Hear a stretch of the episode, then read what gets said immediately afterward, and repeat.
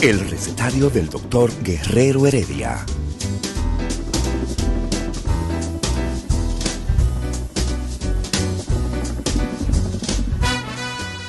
Una respuesta para cada pregunta. Una receta para cada problema. Ven a nuestra propuesta radial, amena, diversa y solidaria. Con alto sentido humano y profesional.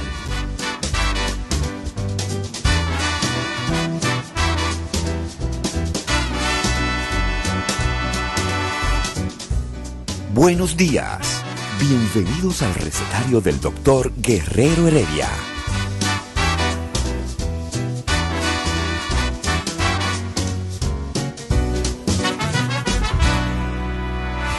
El recetario del doctor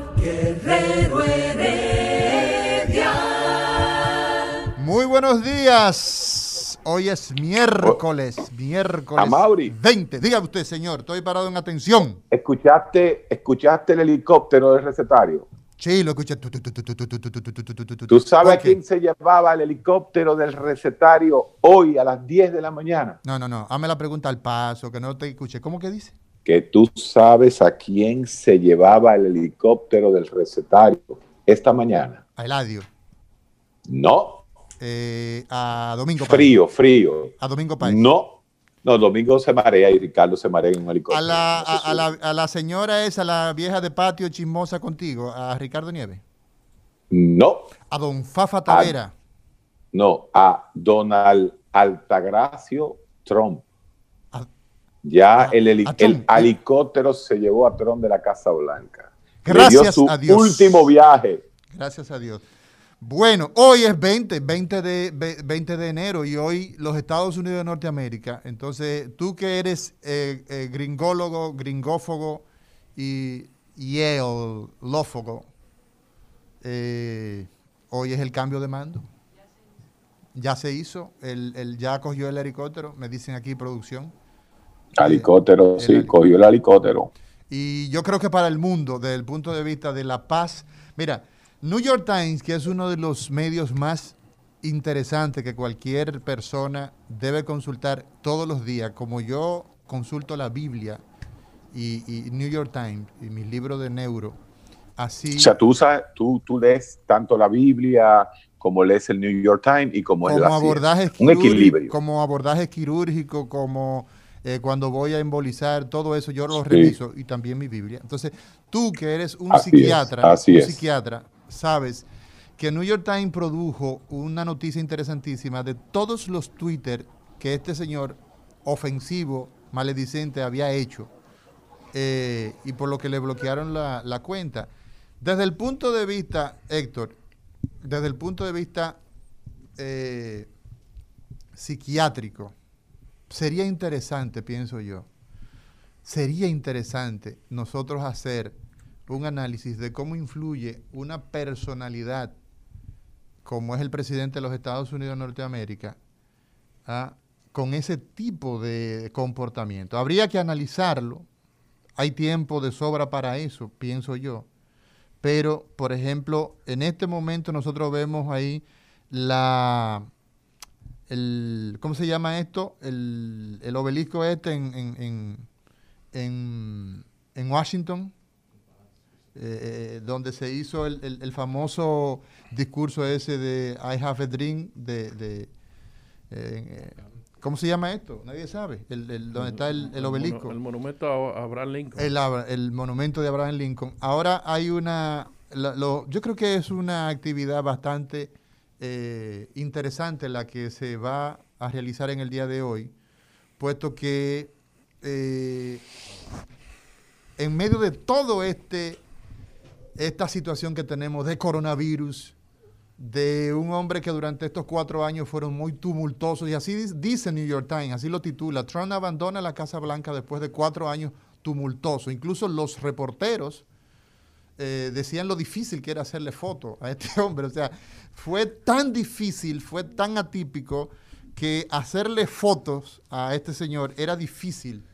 Fíjate, Hasta eso. Fíjate, sí, buenos días a todos los oyentes del recetario del doctor Guerrero Heredia. Mira, eh, sabe que el, ex jefe del FBI eh, describió a Donald Trump como un capo, eh, como un capo. de la mafia, y por eso fue que el FBI mandó a reforzar todo lo que tiene que ver con el, la oficina, el Capitolio, por el tema de que tienen miedo de que vuelvan otra vez a hacer manifestaciones. Y lo vergonzoso de todo esto es que primera vez en toda la historia del país más democrático del mundo, que sucede un acto tan vergonzoso, eh, habiendo eh, eh, Biden ganado con la mayoría de votos que nunca había tenido en los Estados Unidos. O sea, sacó más votos que todos los presidentes, el más votado de todos los presidentes de la historia de los Estados Unidos. Lo cual es un análisis interesante ese, el por qué se da, aún teniendo un comportamiento, digamos, de economía, eh, yo creo que bueno, eh, Trump. Pero hay, hay, algo que me preocupa. Entonces, Héctor, 12 millones de gente votaron por Donald Trump. ¿eh? Sí, no, 70 millones. 70, O sea, sacó 12 millones más que la otra elección. Sí, sí, un país dividido. 12 millones. Un país dividido, Héctor, pero finalmente, yo creo que es un compromiso que, que, que yo he hecho públicamente para que tú en su momento, en su momento, tú analices eso que dice eh, incluso hasta los reporteros. Esos cuatro años tumultuosos, eso, todos esos Twitter, es increíble. La lista está ahí en New York Times, la cantidad inmensa de Twitter que este hombre a lo, a lo largo de cuatro años hizo. ¿Cómo impacta eso en la vida de los ciudadanos del mundo, en un mundo que hoy es tan horizontal, que consume tan fácil la información? Nosotros hemos hablado mucho de Donald Trump y realmente hoy tenemos que aprovechar a Sidney Espinosa y que hable de gastroenterología Vamos a hablar del eh, Donald Trump, Donald Trump es un producto y un desecho del propio sistema postmoderno. Fue un producto porque llegó a través de ellos y al final, al meterse con el mercado, al meterse con demasiados intereses, termina siendo cortado por el propio, por el propio mercado que lo hizo crecer. Yo creo que tú estás siendo Fíjate indulgente. Yo creo que Donald hay Trump, siendo presidente, no, me explico. Donald Trump, su principal arma de comunicación, la principal forma en que él se estaba comunicando era a través del Twitter. El presidente de la potencia más grande del mundo era un tuitero. Usó el Twitter y ese mismo Twitter se lo quitaron. Lo mocharon al final. ¿Por qué? Porque definitivamente sobrepasó, se pasó, como dicen en, en el argot popular, se pasó y definitivamente desestabilizó el mercado desestabilizó el mercado y desestabilizó un país en política con sus actuaciones frente al COVID. Héctor, claro. Héctor, ¿y cómo tú eh, psiquiátricamente analizas de que este señor haya sacado 12 millones de votos más que hace cuatro años, habiendo cometido tantos errores, habiendo maltratado tanta gente, habiendo afectado eh, la pandemia en un manejo totalmente erróneo? ¿Qué tú crees que pasó ahí? Sí. Él, maneja, el, maneja ese mercado, el mercado del de el, resentido blanco que va perdiendo vigencia.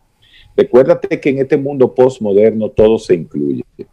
Entonces, como decía yo en un momento dado, hay que incluir a los, a, los xenófobos y hay que incluir a todos, a todos, incluyendo a, a esa población. Yo creo que Donald Trump fue el último el último movimiento político de importancia del punto de vista electoral de la mayoría blanca que posiblemente en el, ya en el 2024 no sea la decisiva en las elecciones. Mayoría tampoco. Eso es todo. Ellos son mayoría. Los blancos norteamericanos siguen siendo mayoría. Lo que pasa es que hay una mitad de los blancos norteamericanos que consideran eh, que las cosas no deben ser así y son el verdad, la verdadera esencia de la democracia americana toda la vida. Héctor, una pregunta. ¿Tú crees que en ese mundo que tú señalas y que poca gente entiende, pero yo creo que cada vez te va entendiendo más, postmoderno, ese mundo postmoderno, hoy día tiene cabida el Ku Klux Klan, el, la capucha, que este señor andaba con su capucha y su Ku Klux Klan, lo que pasa que él como un predigitador, la sabía ocultar de las cámaras. ¿Tú crees que en este mundo hay espacio hoy día para ese, eh, eh, ese tipo de líder? Juégatela y no me venga con teoría, ¿oíste? Juégatela. Mira, mira, Donald Trump Donald Trump lo que hizo fue utilizar al Ku Klux Klan. Señores, Donald Trump venía del Partido Demócrata y tenía una forma de hacer, hacer programa de una forma muy abierta y muy liberal. Pero venga acá, con Donald Trump, creo que hasta en Playboy salía o la jugaba gol con Bill Clinton en un momento dado. Entonces, él utilizó, exacto, él, él, utilizó todas estas cosas, todas estas, todas estas eh, esto, ¿cómo diría yo? Toda este de esa rigidez, y corrigidez y xenofobia norteamericana blanca, porque hay que decirlo claramente. En Estados Unidos uno tiene que irse a esos lugares, usted se va a Illinois, a Arkansas, a Missouri, al Mississippi, a usted se va a Texas. Ya Texas está cambiando muchísimo. Fíjate que Texas casi pierde. Eh, Texas se dice que en el 2024 ya va a ser un estado azul o sea, un Estado demócrata producto de la inmigración latina y la inmigración de californianos hacia, hacia Texas. Pero usted se va, usted se va a Chattanooga, Tennessee, y usted siente, usted siente la diferencia. Mira, definitivamente. Entre las razas. Definitivamente, Héctor Guerrero Heredia, psiquiatra, director del recetario, doctor Guerrero Heredia. Doctor Signi Espinosa, un servidor, doctora Mauri García, nosotros tenemos que darle a la población en su momento ese análisis más extendido, porque es necesario, Héctor, en realidad. ¿Cómo? No es tan simple, yo no lo veo tan simple, y no que tú lo hayas simplificado, tú lo has dicho a mi modo de ver magistralmente, pero es difícil en una potencia tan grande como esta que un showman, porque este señor, eh, yo creo que el famoso programa El Aprendiz agarraba y eh, se pasaba eh, por aquel lugar donde nadie quiere a esta hora mencionarlo, a los participantes y los trataba con desdén y todo eso. Y ese señor llegó a ser presidente de los Estados Unidos. ¿Qué nos pasó? En esta época posmoderna, en esta época cuando tú hablas tanto de Miquel Foucault y, hay tanta gente. Ese señor lingüista que ahora vive en, creo que vive en la frontera con México, eh, Noam Chomsky, lo ha descrito como eh, lo peor en su momento, no ahora que todo el mundo, no ahora en que Twitter le quita la cuenta a pocos días. ¿Qué ha pasado en el mundo que este señor se coló? No, se ha colado mucha gente. Está Bolsonaro, eh, están los regímenes eh, en muchísimas partes del mundo. todo esto es un ciclo, todo esto es un ciclo donde todo está incluido. Acuérdate de un detalle. Eh, la época de los grandes discursos y la época de, escuchar tres horas, como decía yo ayer a, a Fidel Castro, eso ya pasó. El mundo está muy trivializado, muy banalizado, muy superficial. El, mundo se lleva de emociones, no de discursos ya. La derecha populista, ¿te parece? La el populismo es otra cosa. Estoy no, no, el populismo ya no existe, existe el individualismo el mercado, que pero él hizo mucho populismo. El, eh, Donald Trump se va no, es, que campaña. sí, pero, pero yo, es que yo no me estoy yendo ahí, Sidney. Yo me estoy yendo al individualismo, lo contrario al populismo. El individualismo es que el mercado, la horizontalización, como decía a Mauri del mundo, de que todo el mundo está conectado, de que todo el mundo puede hacer una opinión, ha hecho que ya el hombre no tenga que ser populista, el hombre se convirtió en una persona individual con deseos. Y ahora mismo las votaciones, a ah, la gente vota por emoción, no vota por discurso ni por ideología vota por emoción. Y esta gente en un momento dado saca una emoción. Bolsonaro agarró y tuvo le dieron un tiro porque él decía que iba a acabar con las mafias y por ahí se vendió. lo mismo que hizo Hitler. lo mismo que hizo Hitler. No, y le dieron a Bolsonaro, por cierto, ahora que tú señalas eso, Héctor, y a las personas que nos están sintonizando, este es el recetario doctor Guerrero Heredia, son las, las 10 y 49. Hoy estaremos hablando de divertículos. Pero ese tema, Héctor, que tú señalas, de Bolsonaro.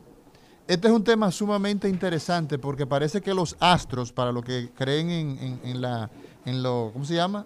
En, la, en la cosmología, se alinearon con, eh, por ejemplo, con eh, Danilo y con Trump. Este señor desafiando la convención, eh, una vez más, opta por saltarse la inauguración, lo mismo que hizo acá.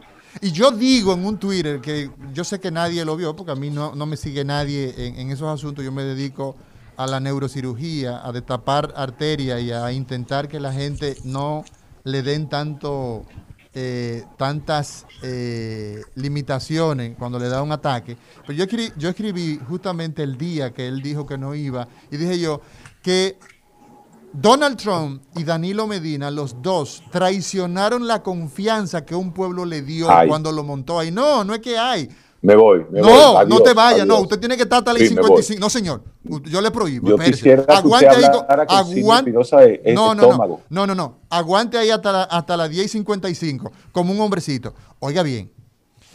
Oiga bien. Usted sabe, usted sabe que la confianza que se deposita en, en el señor Joseph R. Joseph R. Biden Jr., óyeme, que se le pone ahora y todo eso, es la confianza de un pueblo que ya él es el presidente de los Estados Unidos, como es Luis Abinader, mi presidente, aunque yo sea leonelita, amigo de Leonel de la Fuerza, mi presidente es el señor Luis Abinader. Entonces, cuando él salga de ahí, él tiene necesariamente que responder a la confianza que le dio la población. Y Donald Trump y Danilo Medina, usted lo compara y se comportan como, o sea, como traidores a la confianza que se le puso. Al señor Trump, Obama, el negrito come coco, eh, africano y, y de Hawái, que estudió en Chicago, fue y le entregó la cosa. ¿Y por qué él no hace lo mismo con... Eh, ¿Entiende? O sea, a Danilo Medina eh, Leonel Antonio Fernández Reina le entregó la ñoña. ¿Y por qué no se le entregó? Entonces, por eso yo digo, y usted, y usted está obligado a hacerme un comentario, porque no es así tampoco, de eso que yo acabo de decir. Héctor. La comunicación parece... Signi, ¿qué tú, ¿qué tú opinas? Yo opino que Donald Trump se fue a jugar golf se, se, burló de los norteamericanos. Se, corrió el, se, burló de los norteamerinos. Se rajó. y ni fue. pero se rajó el psiquiatra. El psiquiatra, el psiquiatra se rajó. No, yo estoy aquí. Estoy eh, escuchando. no, pero es, aguantó. Es un signo de desprecio a la democracia no ir a, a darle el apoyo al presidente entrante. ¿Qué tú crees de esto, Héctor? Mira, eso es tan. No, porque él no va a opinar. Ah, eso es tan serio, eso es tan serio que los ah. demócratas probablemente van, oye, los demócratas probablemente van a ganar. Los republicanos, sin este señor todavía comenzar a gobernar, van a perder. El efecto que Trump ha hecho tan fuerte al Partido Republicano probablemente le va a hacer perder las elecciones. Lo que este hombre ha hecho es una cosa espantosamente. Pero Héctor no quiere meterse ahí porque él ahora está más más conservador, yo, yo no te reconozco. Yo no entiendo. No, lo que pasa es que yo el, tema de la política interior norteamericana la manejo por fenómenos, no por individuos ni por partidos, por cuestiones de mi trabajo. Ok, ok. No, está bien, está bien. Pero de todos modos, deja mucho que desear. Y esto es salud, señor, esto es salud. No, lo que pasa es que yo te conozco tu veneno. No, veneno no que tú no tienes, tú no tienes moneda para devolverme con los argumentos que yo te he dado. No, no, yo te ¿Eh? conozco muy bien. Eh, Sidney, tú sabes que era lo que quería. No, ¿Qué era lo que quería? déjame hablar. te, lo digo. Sí, dímelo, dímelo, dímelo. ¿Qué? Aquí entre tú y yo. Ajá. O meter en el mismo saco de Trump a Danilo. Ah. Llévate mi del doctor Guerrero Heredia. Continuamos, recetario doctor Guerrero Heredia. Hoy es miércoles 20 de enero y en el recetario el doctor Amaury García, neurocirujano endovascular, el doctor Signi Espinosa, gastroenterólogo. Nosotros estaremos hablando en el día de hoy de diverticulosis. Esa es una palabra larga, pero frecuente entre la gente, veremos que es de pi a pa. Y recordarles, recordarles a todos los que nos sintonizan, a todos los que eh, tenemos el privilegio, ¿no?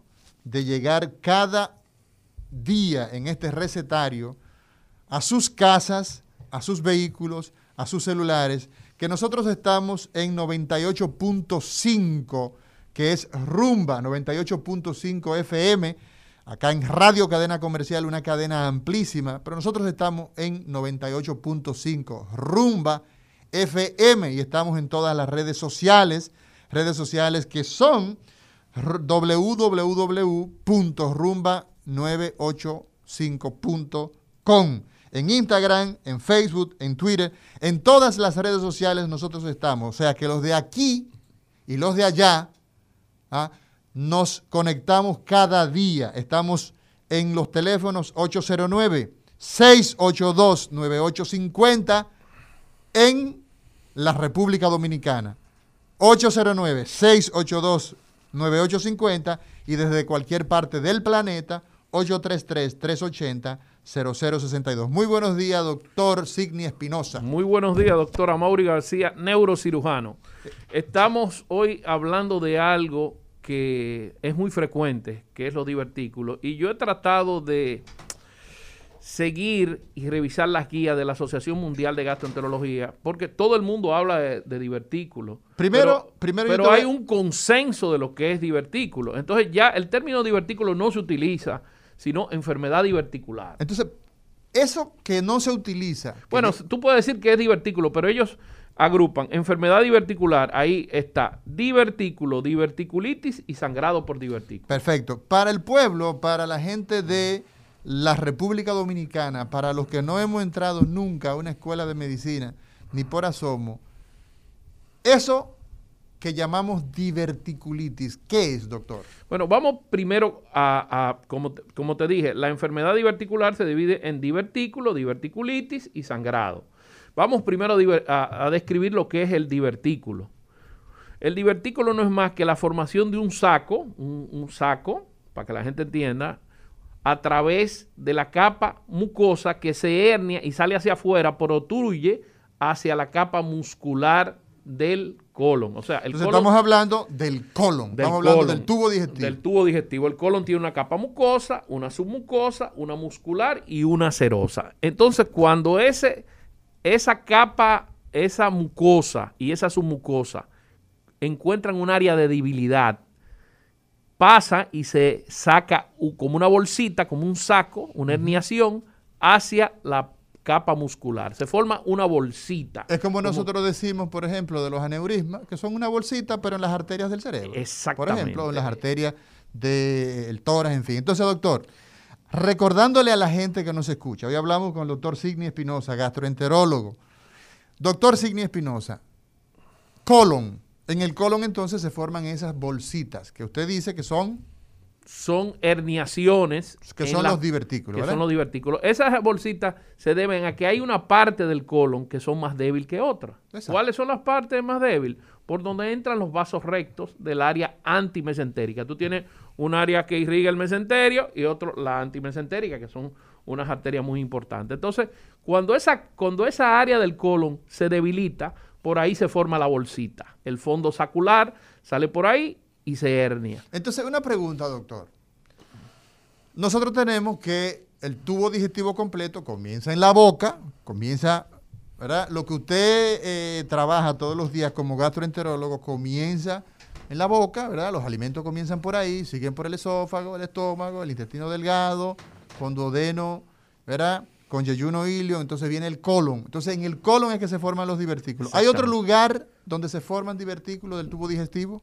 El sitio más frecuente donde se forman los divertículos es en el colon sigmoide. En el colon sigmoide. El recetario del doctor Guerrero Heredia. Continuamos, recetario doctor Guerrero Heredia. Hoy conversamos con el doctor Signi Espinosa, gastroenterólogo Oficina en Corazones Unidos y en Centro Médico UCE, 809-547-2408. Ahí lo contactamos, doctor.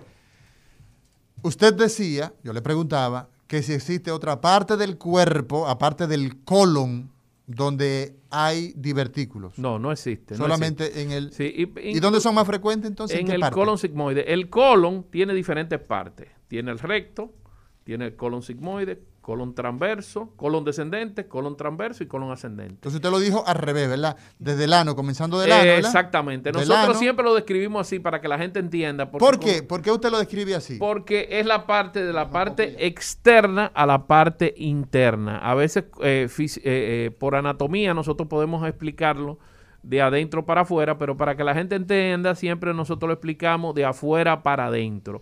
Entonces, Sobre todo porque cuando usted va haciendo la colonoscopía. Entramos, esas son las primeras partes que vemos. Pero ¿qué sucede en el, por qué se forma en el colon sigmoide? Porque la fisiopatología de cómo se forman los divertículos es debido al aumento de la presión intraluminal.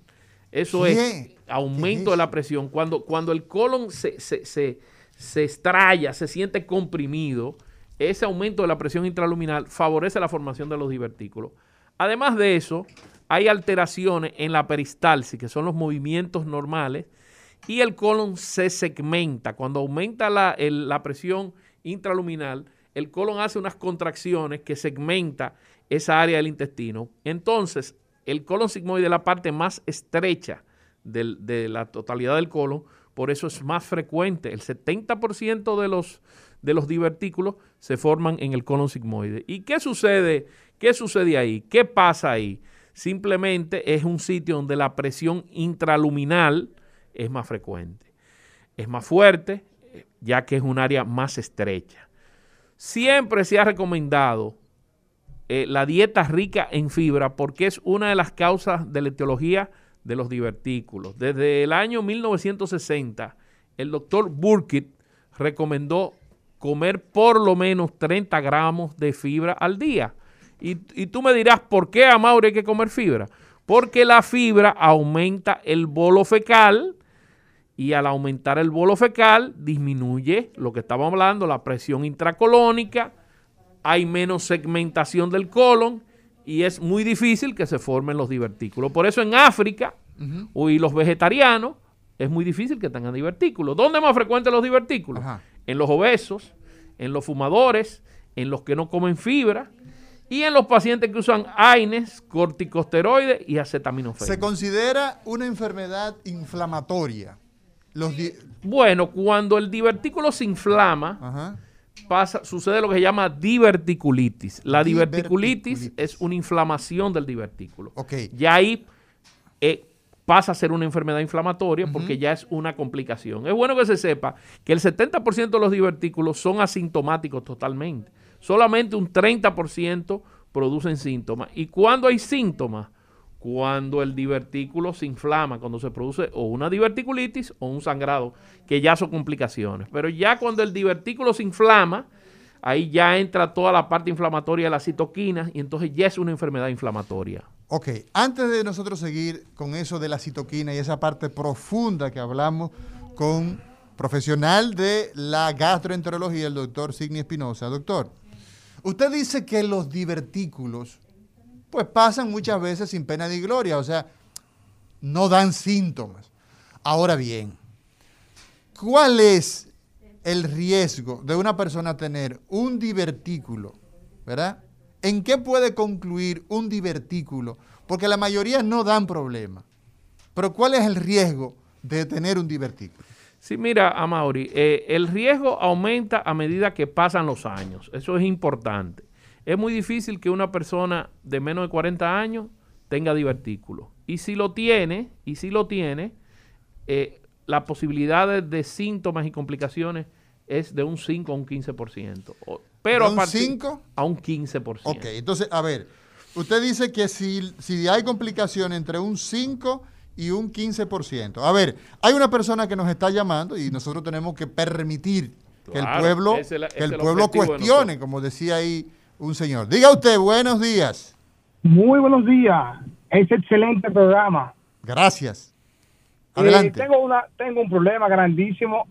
Dígale al doctor Signia No estamos entendiendo los términos. Por favor, aplatanen la información. Vamos, vamos, vamos a platanano. Así será. Así será. Entonces, vamos, a platanano. Vamos. 5, 5 al 15%, Signi. 5 al 15%. Espérate, Mauri. Quiero aplatanarme un ching. ¿Tú quieres aplatanar? Me quiero aplatanar porque eso es muy importante que la población entienda.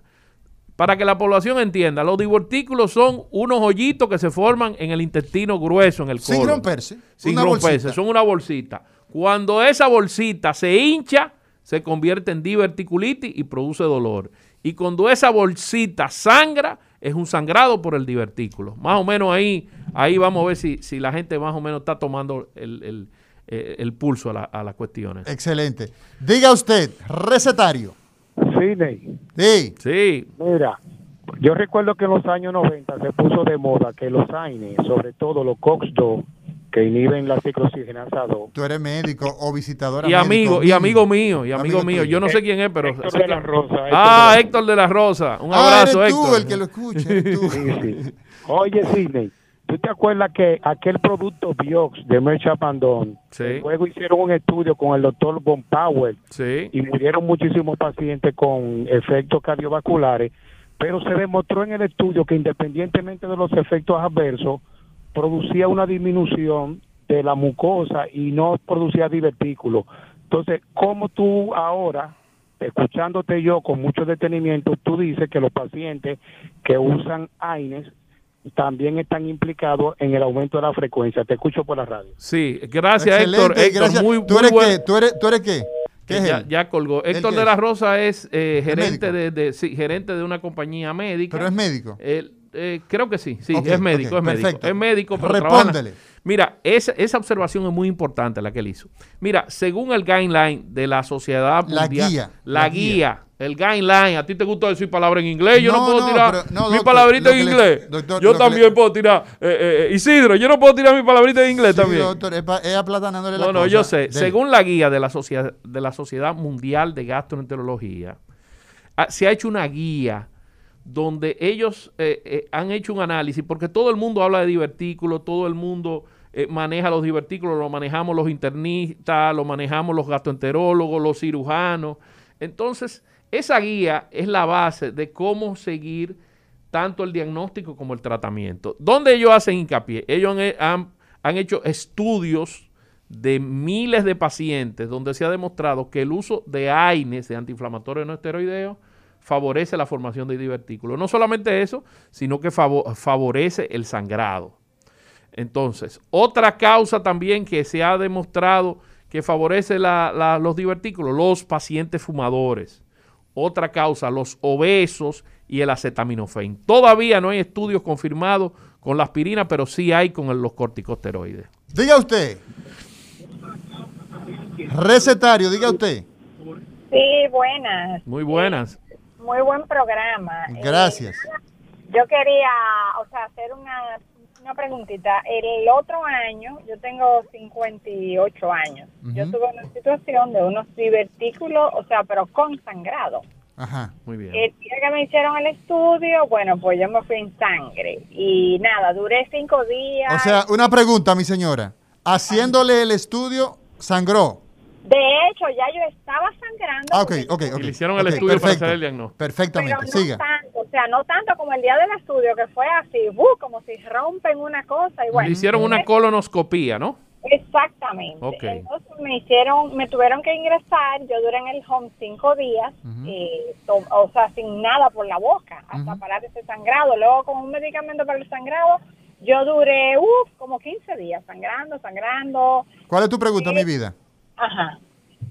Dígame. Tu pregunta. La pregunta es, la pregunta es, yo, a mí jamás me ha vuelto a pasar eso. O sea, después de esa situación yo no he vuelto a sangrar y voy bien al baño, me alimento con mucha fibra y eso. Pero la idea es, eso puede ser recurrente, o sea, en Escucha la respuesta del doctor Sidney Espinosa. Y, otra cosita también, el médico me dijo que nunca tomara antiinflamatorio bajo ese esquema de lo que me pasó a mí. Gracias, mi amor, por tu, por tu audiencia y escucha la pregunta del doctor Signy, la respuesta. Me, está encantando todas las preguntas porque todas estas preguntas nos sirven a nosotros para ir eh, eh, enriqueciéndonos. Fíjate, fíjate algo importante, Mauri.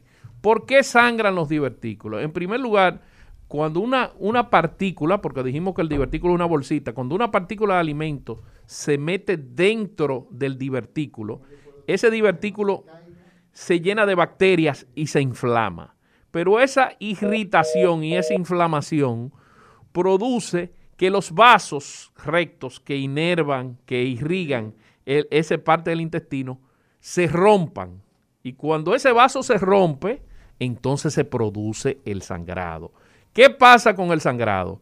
70% de los pacientes curan con el tratamiento médico. Los pacientes que sangran por divertículo, la mayoría con tratamiento médico, se le saca la vía oral, como se le hizo a ella, se le da se le puede dar antiespasmódicos, no antiinflamatorios. ¿Qué son los antiespasmódicos? Los antiespasmódicos son medicamentos que lo espasmódicos son medicamentos, son medicamentos como el nombre lo dice que evitan el espasmo del intestino, que, que, el, que el colon se contraiga.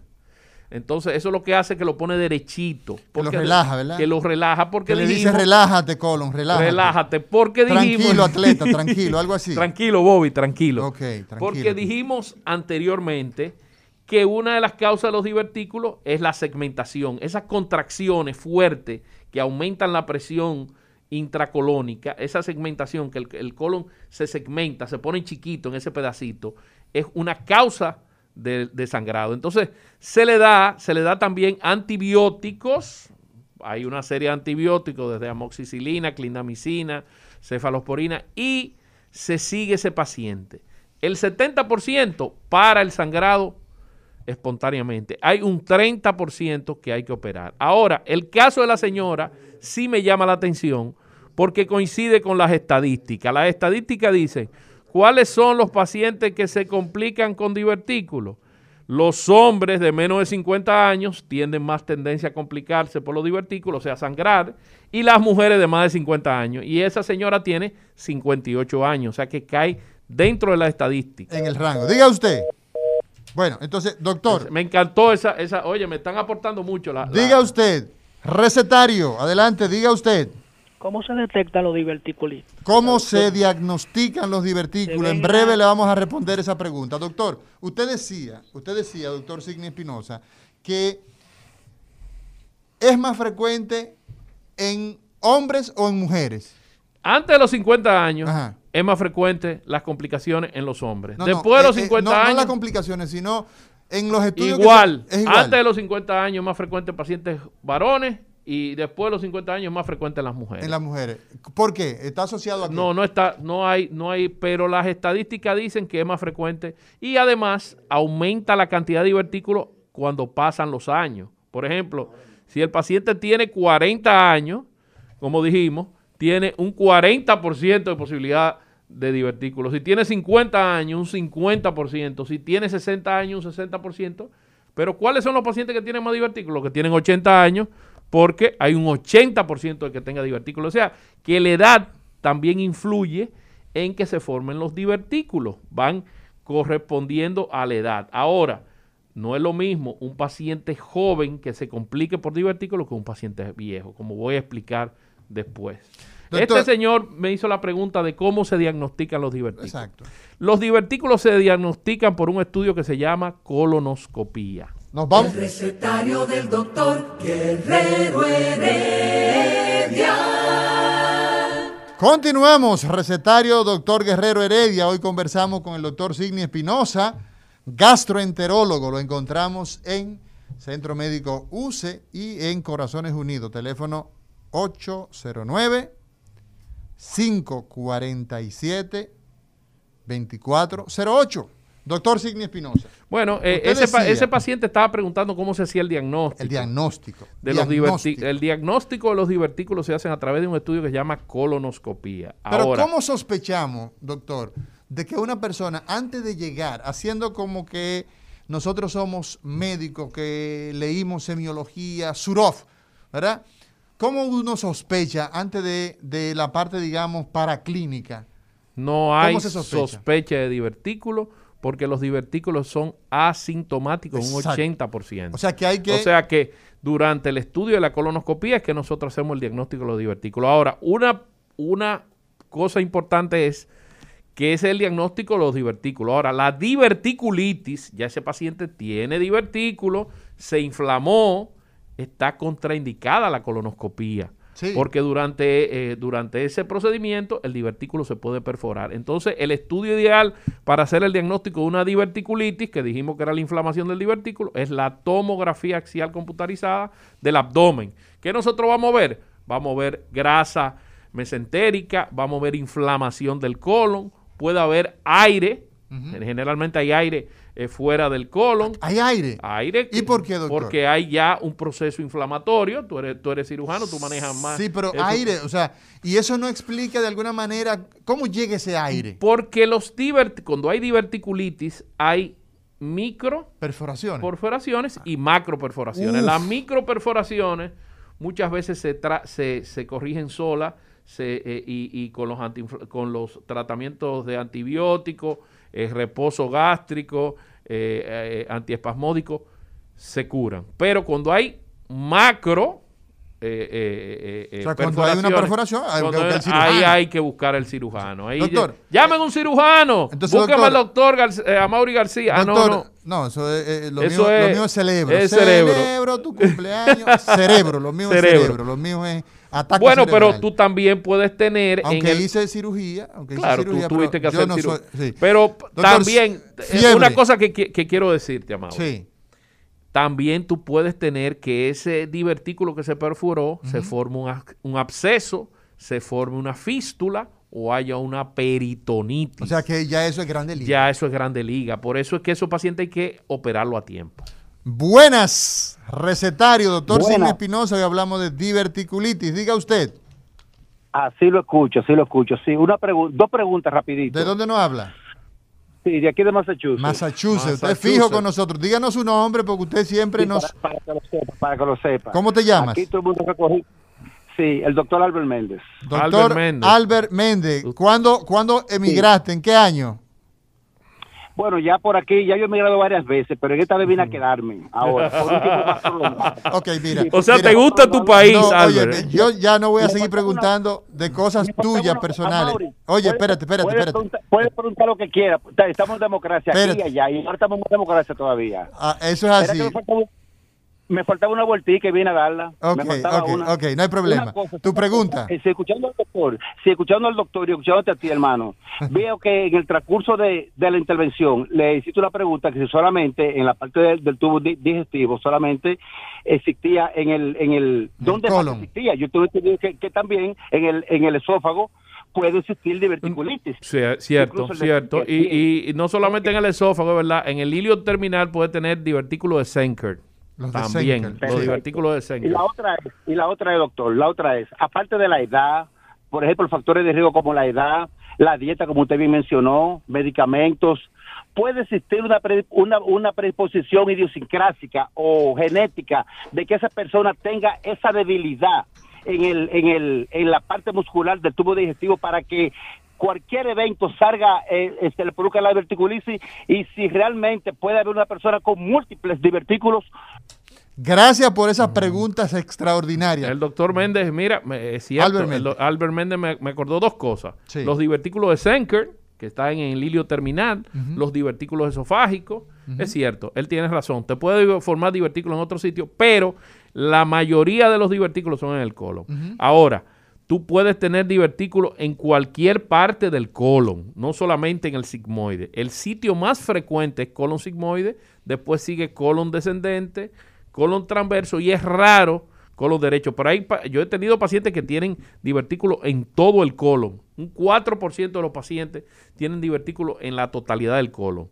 Otra pregunta que él hizo fue el factor genético.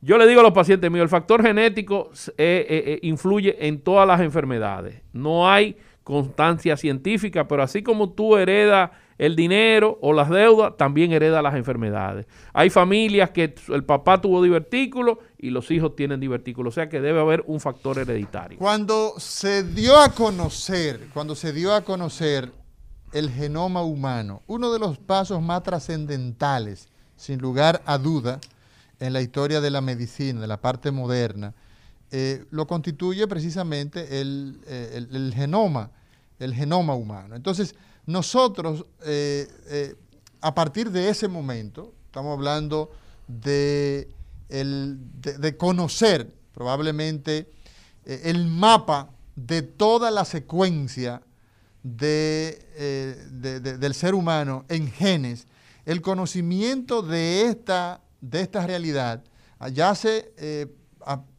hará unos 20 años probablemente que se, da a conocer, un poquito más, eso dio, eh, dio al traste con que nosotros sepamos muchas cosas. Hoy día nosotros sabemos mucho del cáncer, sabemos mucho de las enfermedades oftalmológicas, de la gastroenterología. Queda por ver, evidentemente, hasta qué punto, en qué, en qué brazo, en qué cromosoma, en qué parte se encuentra entonces cada una de esas enfermedades. Es el reto que tiene la ingeniería genética. Seguimos entonces con el pueblo ¿ah? en este recetario. Diga usted, Signi Espinosa habla hoy de diverticolitis.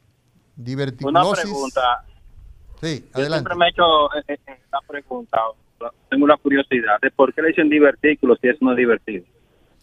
La pregunta, ah, si no es divertido, está buena esa, está muy buena. Seguimos con el Pero la, pregunta no es mala. Eh, la pregunta, eh, por eso que te digo que cada vez que alguien pregunta, me aporta algo. Fíjate que los divertículos en realidad no son divertículos, son pseudo divertículos. Son pseudo divertículos. ¿Por qué? Porque solamente son mucosa y submucosa cubierto por serosa. Entonces, en realidad... Nadie entiende eso, pero bueno. Eh, eh, las hojas... Las hojas, las partes del intestino no están todas eh, incluidas. Por eso eh, en realidad no es divertículo, el término eh, real debería ser pseudo divertículo. Pseudo divertículo. Fíjate, fíjate cómo aporta la gente que llama. ¿eh? Claro, el pueblo es sabio. Diga usted, recetario. Buenos días, desde Santiago Ángel Cabrera. Santiago de los Caballeros. La ciudad corazón. Sí, señor. Ahí me parió. todavía celebrando los aguiluchos. Ah, está celebrando. Estamos celebrando. Bueno, yo soy, yo soy liceísta, pero tengo que estar callado. Usted perdió, entonces. Usted perdió. No, los gigantes perdieron, los gigantes. No, usted. escucho que ustedes no han hablado de lo que es el estreñimiento y de las hemorroides. Hemorroides. No, tienen que ver esto con, que se produzcan los divertículos. Le escucho por radio. Muchas gracias. Y en Santiago me fue a parir doña Celina Silverio. Ahí, ahí me parieron a mí. Doctor, estreñimiento asociado con los divertículos. Sí, al principio del programa dijimos que hay una relación importante entre el estreñimiento y los divertículos. ¿Por qué? Porque dije anteriormente, número uno, aumenta la presión intracolónica. Número dos, la masa fecal es pequeña. Entonces, esa masa fecal es lo que hace que haya más presión dentro del colon cuando es pequeña. Y entonces eso hace que el colon se segmente y eso favorece la formación del divertículo. Entonces, el estreñimiento desde el año 1960 que el doctor Burke hizo una relación entre divertículo y estreñimiento, se está, se está poniendo se, siempre se ha dicho, los pacientes vegetarianos es muy difícil que sufran de divertículos. Ahora, las hemorroides eh, no tienen ninguna relación con los divertículos, pero después de las hemorroides y las enfermedades rectales, la segunda causa de sangrado bajo, o sea, rectorragia, para que la gente entienda, sangre roja por el ano, son los divertículos. Exacto, se fue en sangre. Una persona que sangró probablemente y paró, ¿ah?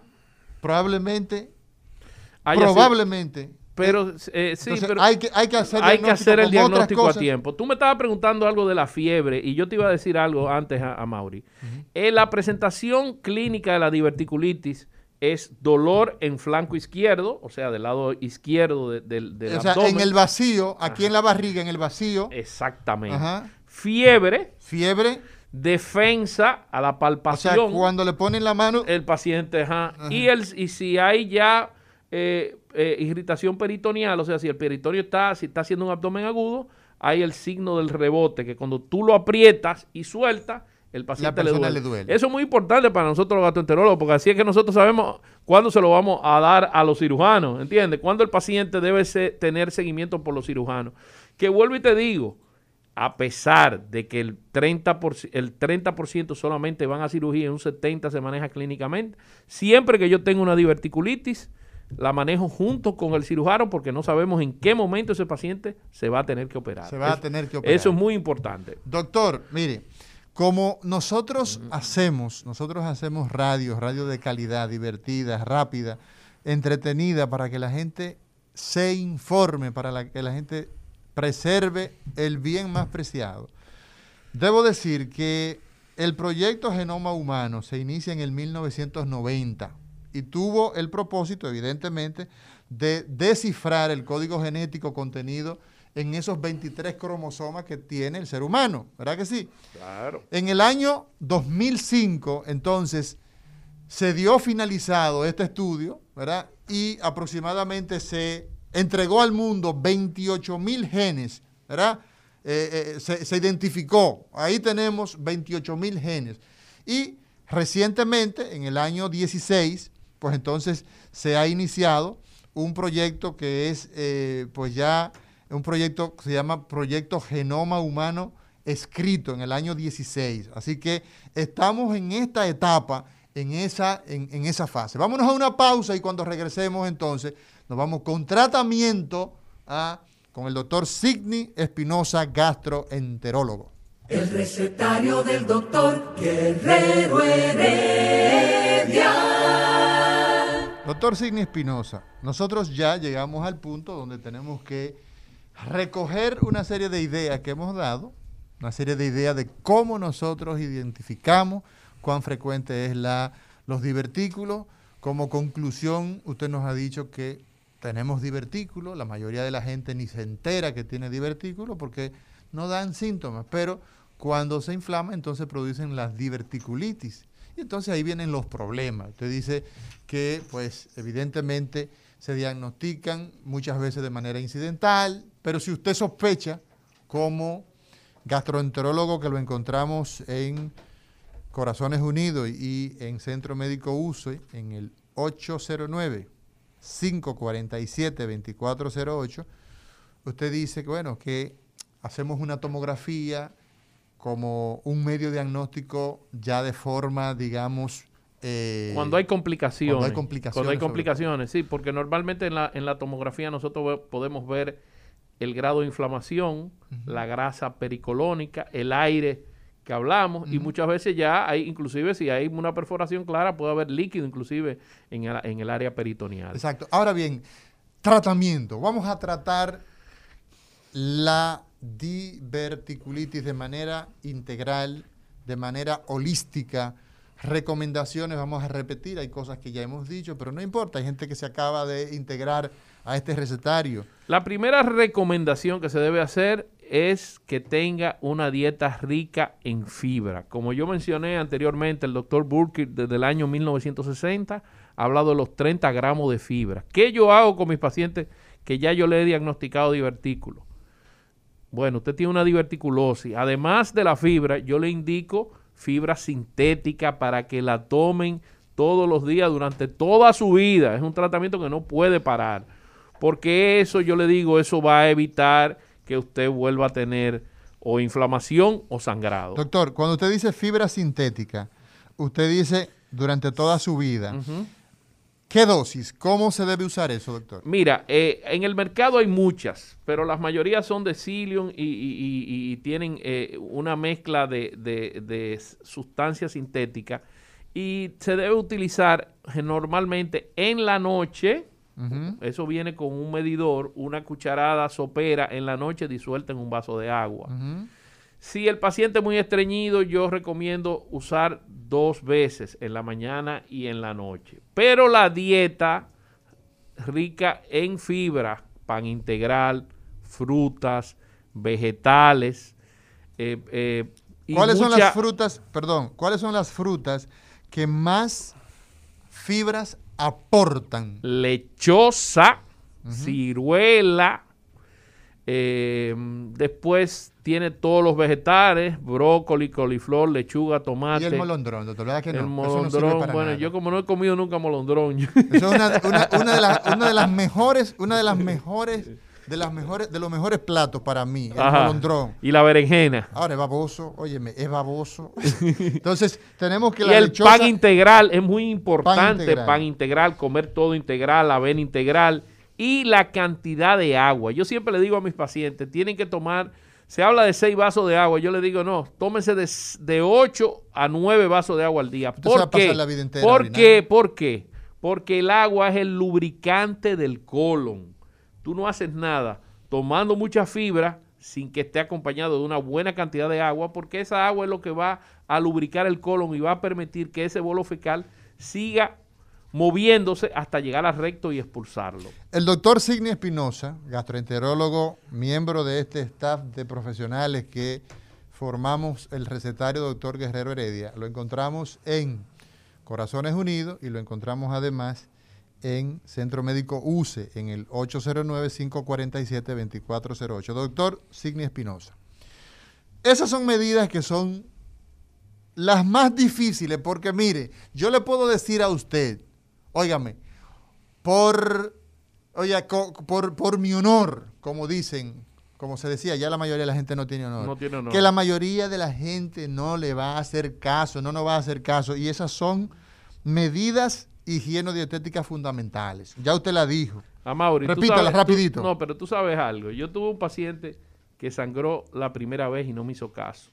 Sangró la segunda vez y no me hizo caso. ¿Usted ve? pero la tercera vez nunca más volvió a sangrar porque él andaba con su fibra en un sobrecito metido en un bolsillo. Tuvo suerte, porque se pudo haber ido. Por supuesto. Se pudo haber ido de un sangrado. Porque eh, la, eso es otra cosa importante. Después que tú sangras la primera vez, la posibilidad de un resangrado son de un 30%. Ay, Entonces, o sea que de 100 hay 30 que Eso es mucho. Y cuando tú debes operar un paciente con el paciente, tú le pusiste tratamiento médico de diverticulitis, le sacaste la bioral, le diste los antibióticos, le diste los antipasmódicos, le pusiste un suero y el paciente curó. Ahora, si ese paciente comienza a hacer cuadro de diverticulitis a repetición cada dos o tres meses, eso es un paciente que debe operarse de la diverticulitis. Yo tuve una paciente que me estaba haciendo cuadro de diverticulitis cada tres meses. Le dije, mira, no vamos a esperar el próximo cuadro de diverticulitis para no operarte en, un, en un proceso agudo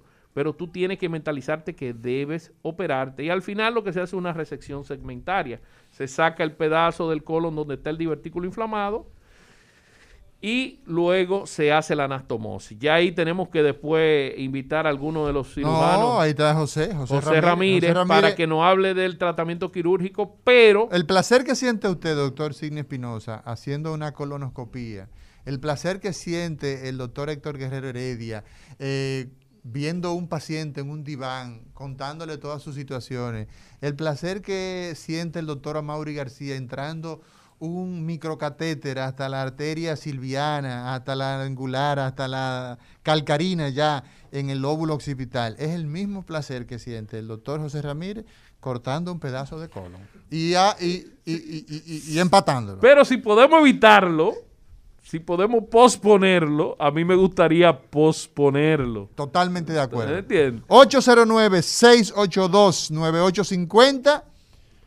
Línea internacional 833-380-0062.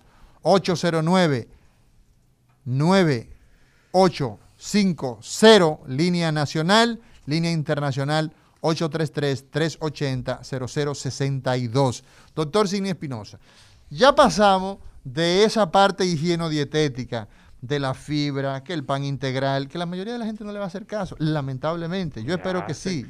óyeme, a la doctora Lidia Soto, y a mí no hacen muchos casos porque la doctora Lidia Soto le dice a los pacientes que coman sin sal, que bajen de peso. Eso es verdad. Yo, yo, eh, yo por ejemplo, yo no como, yo no como eh, eh, subido de sal. Yo como bajito de sal. Bajito de sal. por ejemplo, el café el café sin azúcar. Sin azúcar. ¿Por qué? Porque eso te aumenta la presión arterial. Todas esas son cositas, comer con mucha fibra, son cositas que la gente puede ir agregando, incorporando, incorporando poco a poco. Bueno, vamos, vamos a escuchar a esta señora, que creo que es una señora que nos habla. Buenas. Buenas tardes. Es un hombre, es un macho, un ah, macho. ¿Qué pasó? Macho, macho. Macho, macho, macho man. Diga usted. Es cierto que cuando se sufre mucho de estreñimiento, eh, también sufre de cefalea porque uno no me puse bien los gases. De dolor de cabeza. Bueno, mira, eh, bueno, vamos a preguntarle a Sidney y yo luego te doy una, una, versión. Tenemos un, neuro, un neurocirujano ahí que maneja la cefalea más que yo, pero mira, eh, el estreñimiento, el acúmulo de materia fecal en el intestino produce un sobrecrecimiento bacteriano. Crecen muchas bacterias.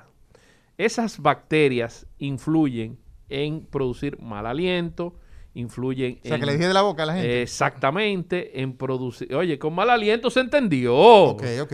Disculpe, doctor. estoy tratando.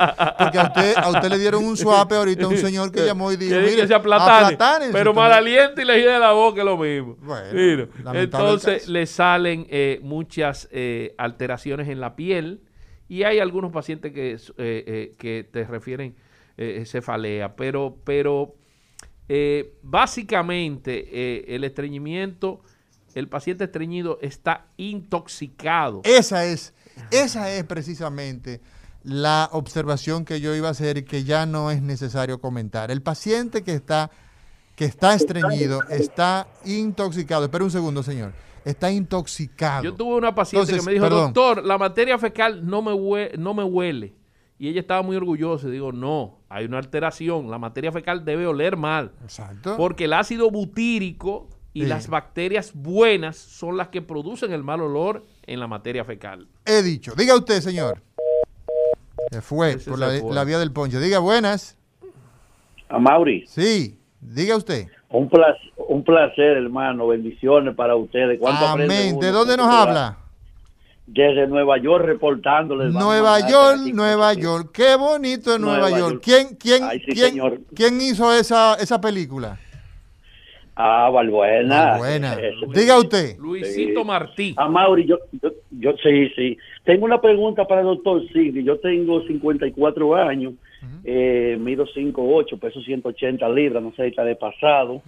Pero lo que le quería preguntar era, yo he tenido problemas con me cuido mucho con la alimentación. Este, me gustan los bolondrones para Mauri. A mí también, Y lo que le, lo que le quería preguntar era, yo tomo eh, el bicarbonato de, so, de, de, la, soda, el bicarbonato de sodio, un poquito a veces en la mañana con agua tibia y me ha dado muy buen resultado. Yo quería preguntarle al doctor si él cree que eso no hace daño. Eh, sí, esa es una buena práctica. Sí, para nada, eso no hace daño. Acuérdate, tú te acuerdas, Mauri, cuando hablamos de la gastritis, que hay tres factores que defienden la mucosa gástrica: el bicarbonato de sodio, el flujo sanguíneo y el mucus. Entonces, eso no le va a hacer daño para nada. Inclusive, hay tratamientos para los pacientes que tienen muy alto el potasio, que los nefrólogos le indican bicarbonato de sodio. Ahora las hijas mías viven hablando de potasio. Potasio, potasio, ¿qué se dice? Potasio. La de mía de 10 años fue la que me enseñó el, video de potasio. Yo tengo, yo tengo tres, tres, eh, personajes y ellas me dicen a mí, papi, potasio. Y hablan del guineo que tiene potasio. Eh, y el aguacate. El aguacate con potasio. Así que saludo a las mujeres. Diga usted. Sí, buen día. Sí. Es, con, es con Amaure que quiero hablar. hable con él, hable con él. Ahí está. Ajá, ajá, mire, yo tengo una hernia discal que me tiene me tiene mal. también también tengo como un dolor, un aire, como, como en forma de una escoliosis que se me mete por todas las áreas del cuerpo. Y, cuando esa pierna se me acalambra, yo no yo no camino más de más de dos o tres cuadras, sí. Mira, anota, apunta, apunta ahí, apunta, apunta el número. Eh, pueden escribir, porque la verdad es que el COVID lo trastornó todo, la consulta incluso también se ha trastornado mucho y muchos pacientes se quejan. Eh, 475 8999 475 8999 por WhatsApp sobre todo escriba por WhatsApp que ahí le van a responder tenga paciencia tenga paciencia yo tengo seis meses, casi ocho meses dando consulta. Normal ya. Normal. Entonces, eh, Pero tú estás... Estoy guardando el distanciamiento, se le entrega una mascarilla al paciente, se le da alcohol al paciente. Ah, pues yo voy ahí para allá. se apaga eh, el aire y se tiene las ventanas abiertas. Ya tú sabes. O sea que es así. Es, así, es así. Pero... Diga usted, doctor Cine Espinosa, hoy hablando... Muy buena Espinosa, a Mauri García Silverio. Así es. Amaury, usted no sabe cuánto se le agradece a usted. ¿Usted se imagina un hospital regional en el 15 de ASFA donde usted sea el director general? No, yo tengo que dedicarme a la neurocirugía endovascular. Ya hice mi aporte, pasé con A y ya está bueno. Lo mío es derrame cerebral Lo mío es... Dime, querido, gracias por, por, por, por un aporte, pero por serio lo sacaron de ahí. No importa, hay muchísima gente seria. muchísima gente seria. Yo no ando buscando ya puestos. Tú oye. Pero, pero nada, aprovecha que el doctor Signi Espinosa está acá. ¿Tenía alguna pregunta? No, parece que nada más era con nosotros. Diga usted. Bueno, Mauri, ya tú tienes tu carguito ahí en Asua. en Asua. no te puedes quejar. Diga usted. Sí, buenas. A tus órdenes. Eh, yo quería saber que, que, un niño de 6 años que sufre de estreñimiento, ¿cuál sería una dieta o un tratamiento? Mira, eh, los niños, yo les recomiendo, sí, siempre yo recomiendo que, vayan al gastroenterólogo pediatra. En este país ya hay muchos gastroenterólogos pediatras que manejan muy bien todo eso. ¿Usted le tiene miedo a los niños? ¿Usted le tiene miedo? Mira, en realidad no, porque al principio yo saqué mucha moneda de niños y cuando cuando comenzó al principio no había mucho gastroenterólogo pediatra y tuve que hacer la endoscopía a los niños, pero en realidad hay muy buenos gastroenterólogos pediatras. Eh, ¿Cuál es la recomendación? Aumentar la cantidad de fibra en lo que come el niño y llevarlo a un gastroenterólogo pediatra para que lo evalúe. Diga usted, buenas. Mira, tú sabes una cosa, Signi. Diga usted. Sí. Una pregunta al neurocirujano. No, pero es el gastroenterólogo. es que tú eres el popular aquí, a Mauri. Una brechita ahí. Sí, una brechita, chiquita. Eh, la artrosis cervical produce dolor de cabeza. Sí, puede producir dolor de cabeza porque nosotros tenemos un manojo, un ramillete de nervios, se llama el plexo cervical, que cuando por la razón donde se producen esas, eh, digamos, ese proceso degenerativo puede provocar sí, dolor de cabeza, sobre todo cervicalgia y en la región occipital. Es un dolor de tipo tensional, sobre todo. Diga usted. Aló. Sí. Buen día. Mira, fue que no pude apuntar el número porque no tenía un lápiz a mano. Yo fui que lo llamé de la L. No, pero lo suyo, lo suyo no tiene ejemplo. Diga. Oye, toda la programación nuestra está en, eh, en redes sociales. 809-475.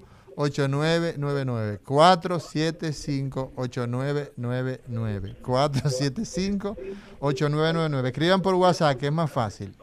Mira, Signi, eh, definitivamente, y el doctor Signi Espinosa lo encontramos para todos esos pacientes que están eh, llenando las, las líneas de llamadas y todo eso, en el 809-547-2408. Ahí encontramos al doctor Signi Espinosa, gastroenterólogo, en Corazones Unidos y en Centro Médico UCE.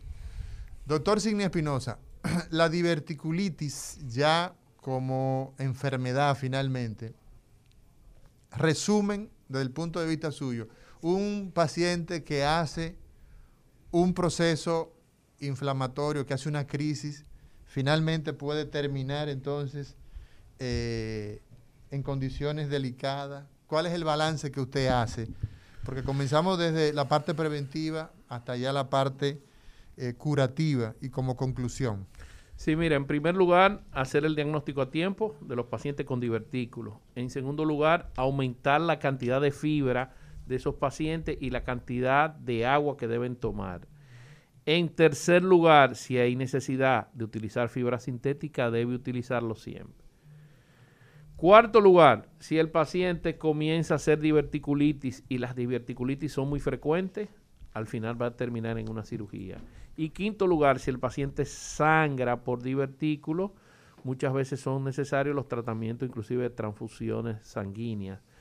Y en sexto lugar, utilizar otra vez, hacer hincapié en la dieta rica en fibra para evitar el aumento de la presión intracolónica y que no se forme la segmentación que producen los divertículos. Bueno, eso ha sido todo por la parte de la gastroenterología, que en el día de hoy nosotros hemos tenido el banquete del doctor Signi Espinosa. Reiterarle, el doctor Signi Espinosa está en Centro Médico UCE y está en Corazones Unidos y lo encontramos en el 809-547-2408. Pero nosotros tenemos la obligación, Signi, tomarnos unos minutitos, un par de minutos, que nos quedan todavía, que son de nosotros, porque aunque eh, Isidro se pone nervioso, él se pone nervioso cuando eh, nosotros nos extendemos un poco. Mira, el COVID es un problema de agenda del día. Sí. El paciente que está en este momento en sala de cuidado intensivo, que se está debatiendo entre la vida y la muerte, ese sabe que el COVID es un problema y los familiares sobre todo. ¿Qué significa eso? ¿Sabe qué significa eso? Que nosotros tenemos el boletín 307, el boletín 307, tenemos 307 días dando boletines. Nosotros hemos acumulado 198.123 casos han estado positivos. Hemos, tenemos nuevos 1.532 fallecidos, unos 2.470. ¿Sabe cuántos se reportaron nuevos fallecidos? Nueve personas. Hay alrededor de unos 49, unos 50.000 activos, o sea, personas que están en este momento identificados. ¿ah?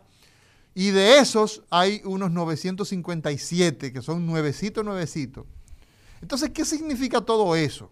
¿Qué significa todo ese tema de toda esa numerología que la mayoría de la gente no entiende? Miren, los familiares, el que está ahora en una sala de cuidado intensivo, sabe lo que significa una enfermedad que usted puede, que pudo haber evitado. La gente aquí se está jugando con candela. Nuestro sistema sanitario tiene una baja inversión, bajísima. Nosotros no llegamos a 2% del Producto Interno Bruto. O sea, de los cuartos que se destinan para todos los, para la sanidad, no llega a 2%. Eso significa que nosotros somos muy pobres como, como somos país. vulnerables. Somos muy vulnerables.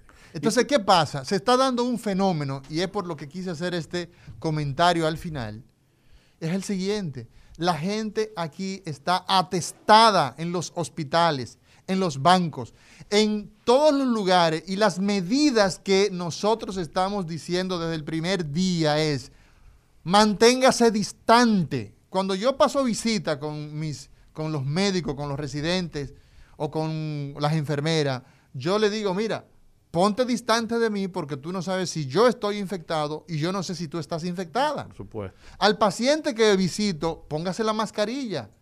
¿Ah? ¿Qué ocurre? Hay que mantener distancia. Échese para allá. Entiendan los señores. Use la mascarilla, que la mascarilla no está abolida. El alcohol y lávese las, las manos. manos. Entonces, ¿por qué decimos e insistimos? Ah, ¿Por qué nosotros insistimos en esos asuntos? Porque parece que la gente, porque le llegó la noticia de que ya las vacunas, porque aquí, aquí aquí no, no hemos iniciado el proceso de vacunación. Aquí no tenemos. Faltan dos meses todavía. y como dijimos el día que hablamos de vacuna, después que te pongan la segunda, la primera dosis, 23 días la segunda dosis, si, vamos a usar la de AstraZeneca, y después tú tienes que esperar tres semanas para tener la inmunidad. Entonces, ¿tú sabes qué pasa con eso, Signi? Y por eso nosotros tenemos la responsabilidad de decir las cosas como son. Que si nosotros no insistimos en que usted échese para allá. Mire, échese para allá. Échese para allá. Usted mantenga distancia, use la mascarilla. Yo, hablo, yo ando con doble mascarilla porque es una estrategia sanitaria preventiva. Me lavo las manos, entro aquí al set, le echo alcohol. Los muchachos a veces me dicen, doctor, pero mire, tiene que traer un galón de alcohol porque usted le echa mucho alcohol. Le gastamos el, alcohol a Isidro. Porque duro el neurocirujano, parece que no, no sangra. Entonces, es que hay que cuidarse. Señores, ha sido todo. Nosotros nos vemos el viernes en una entrega de El Recetario Doctor Guerrero Heredia. Muchas gracias. El recetario del doctor Guerrero Heredia.